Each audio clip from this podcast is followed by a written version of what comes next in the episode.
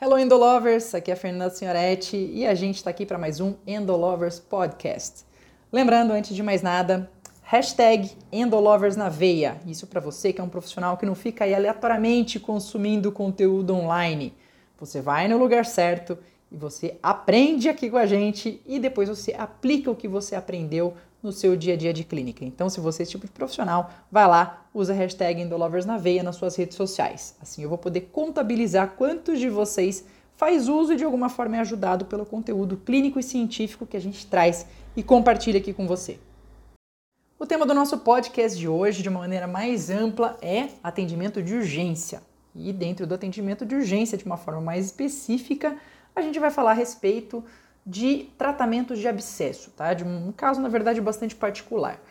Saber o que fazer diante de um caso de abscesso periapical pode literalmente representar a diferença entre você, como profissional, ajudar a promover uma rápida recuperação dele, daquele paciente ou acabar, mesmo que indiretamente, expondo esse seu paciente a uma situação que represente um risco à sua vida. O que eu estou falando aqui, mais especificamente, são daqueles casos onde o profissional recebe um paciente com quadro de abscesso de origem endodôntica, aumento de volume extraoral, paciente apresentando bastante dor, já se sentindo bastante prostrado, sentindo calafrios e esse profissional ele fala a seguinte frase quando ele recebe esse paciente no consultório: Olha, paciente, eu vou te passar um antibiótico aqui por sete dias e a gente espera passar ou melhorar a sua infecção para só depois eu poder mexer no seu canal. Muito bem. Essa não é uma conduta adequada diante desse tipo de quadro, porque isso pode não apenas não resolver a questão da dor do paciente, que já seria uma questão é, é, pertinente o suficiente para o profissional fazer qualquer é, intervenção, mas esse tipo de postura sujeita o paciente ao agravamento daquela situação, com a disseminação daquela infecção, podendo até mesmo levar esse paciente a um choque séptico e eventualmente a um óbito. Tá? Para a gente poder conversar um pouco mais a respeito de conduta nesse caso, eu vou relatar brevemente o caso de um paciente que chegou até mim aqui depois de ter passado por outros dois colegas sem solução. Então a história é a seguinte: esse paciente ele começou, história relatada pelo próprio paciente, ele começou com uma dor bastante forte em uma noite. Isso aconteceu agora nessas festas de final de ano. Né? E depois dessa, dessa noite com uma dor muito forte, ele amanheceu já com o rosto bastante inchado.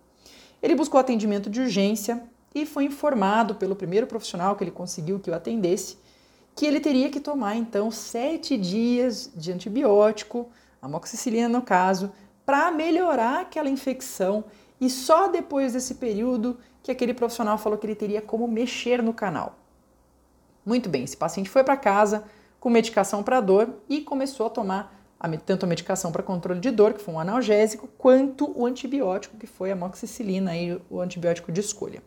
No final desse mesmo dia, o paciente preocupado com o inchaço que só aumentava e todo aquele mal-estar que ele estava sentindo cada vez mais intenso, ele buscou atendimento com outro colega, ele conseguiu encontrar um outro colega no meio desses feriados, que disse basicamente a mesma coisa, que não seria possível mexer naquele canal naquele estado que, em que o paciente se encontrava, porque nesses casos, além de ter a questão da infecção, a anestesia não pegaria. Mas que para ajudar a controlar um pouco mais a situação, esse segundo profissional sugeriu aí para o paciente que ele fizesse uso também de uma uh, medicação anti-inflamatória, de um anti-inflamatório não esteroidal. Muito bem. Esse paciente ainda bastante tenso e nada satisfeito porque ele não tinha uma solução, ele vendo aquele quadro evoluir de maneira rápida e nada da, de, de, alguma solução que pudesse realmente melhorar de forma aquele quadro geral que ele estava uh, passando. Esse paciente conseguiu meu contato durante essa mesma noite e eu estava chegando de viagem, então eu marquei para vê-lo dali algumas horas, na, na verdade a hora que amanhecesse o dia.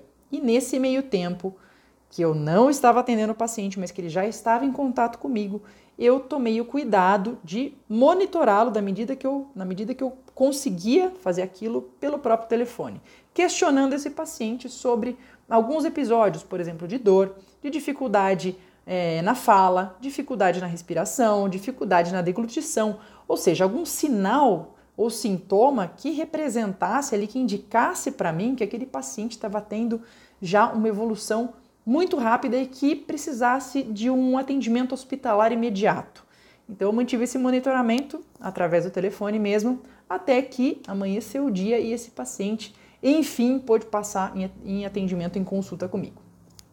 Durante o atendimento, logo então nessa manhã seguinte, eu identifiquei o dente que estava originando aquele abscesso, um abscesso de origem endodôntica, e o dente responsável era o dente 46.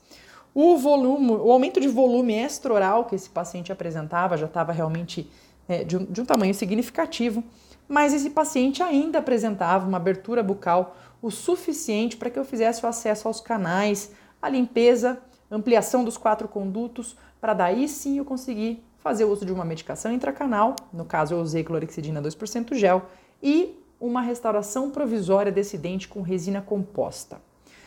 Depois da intervenção via canal, eu ainda finalizei com a drenagem cirúrgica e durante a drenagem cirúrgica realmente houve a drenagem de um grande volume de coleção purulenta, felizmente.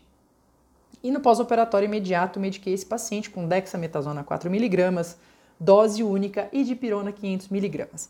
Recomendei que ele mantivesse a dipirona para controle de dor e ainda durante esse dia, né, desse dia todo que ele teria pela frente, fizesse o uso da moxicilina, que estaria ali já é, entrando depois, logo na sequência, no seu terceiro dia. Muito bem. Como você já deve saber, paciente de abscesso, a gente não simplesmente faz tudo isso e fala, olha, então volta daqui uma semana que você vai estar bem e a gente continua o, o procedimento. Não, você tem que estar monitorando de maneira próxima esse paciente. Por isso, pós atendimento, eu tenho o protocolo de, após quatro horas, entrar em contato com o paciente para saber como é que está a evolução. Antes que eu pudesse entrar em contato com esse paciente, após decorridas aí quase essas quatro horas, esse paciente entrou em contato comigo antes, eu já dei até aquela gelada por dentro, achando que pudesse ter acontecido alguma coisa mais séria, um agravamento do quadro, mas na verdade ele entrou em contato antes que eu pudesse entrar em função da alegria que ele estava sentindo, do alívio que ele estava sentindo por finalmente estar se sentindo melhor do que ele estava aí nas últimas 48 horas. Ok? Ele já se apresentava é, sem dor, o aumento de volume tinha reduzido significativamente em função da drenagem realmente ter sido bastante é, eficaz e, de forma geral, esse paciente já se apresentava muito mais disposto. Muito bem, segui monitoramento, follow-up desse paciente por mais 24 horas e nessas 24 horas ele apresentou uma remissão mais significativa ainda, tanto de aumento de volume, é, zerou praticamente a dor dele, ele relatou que ele não tomou nem de pirona mais nessas 24 horas posteriores, ele tomou só praticamente no imediato aí pós-operatório ele estava totalmente disposto, já estava se alimentando, se hidratando muito bem desde o dia anterior, ou seja, todos sinais e sintomas que indicavam que o organismo daquele paciente estava novamente no comando da situação. E diante disso, e por se tratar de um paciente saudável, eu decidi por suspender a medicação antibiótica no final desse terceiro dia de amoxicilina, ok? Muito bem. Agora, o que, que podia ter acontecido se esse paciente não tivesse conseguido o atendimento comigo, ele não tivesse tido o meu contato?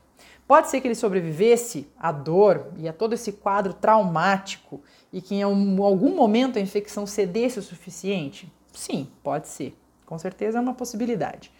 Por outro lado, pode ser que a infecção continuasse a se disseminar e que a evolução dessa infecção fosse muito mais rápida do que a possibilidade daquele antibiótico conseguir a sua eficácia ali num, num, num passar de, de, horas, né? E que na verdade a infecção então ganhasse essa batalha e o pior acontecesse e esse paciente viesse a óbito?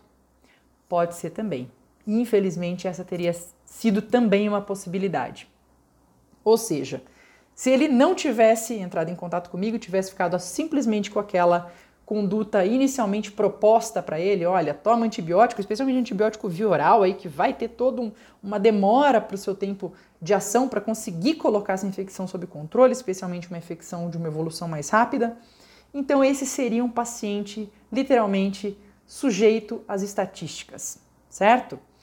O fato é que quando se trata da preservação da vida de um paciente, da saúde do seu paciente, se arriscar em uma roleta russa não deve ser considerada uma opção, ok? Então, diante de um quadro desse, nada de, de uma postura omissa, se por acaso você não tem a bagagem clínica, você não tem estrutura, você não tem a segurança para fazer, é, para dar sequência na conduta, saber qual é a conduta mais adequada diante de um caso desse, que realmente é um quadro mais desafiador, não necessariamente você tem que ser o profissional que vai realizar a intervenção.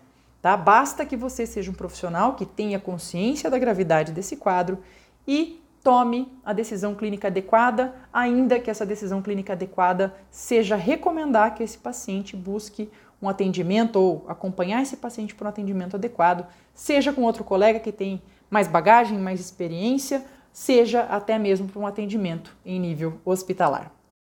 E se você curtiu esse Endolovers Podcast, compartilhe agora mesmo com seus amigos. Ajude a gente a ajudar cada vez mais profissionais a fazerem uma endodontia prática e rápida sempre com muita ética e responsabilidade. Até a próxima!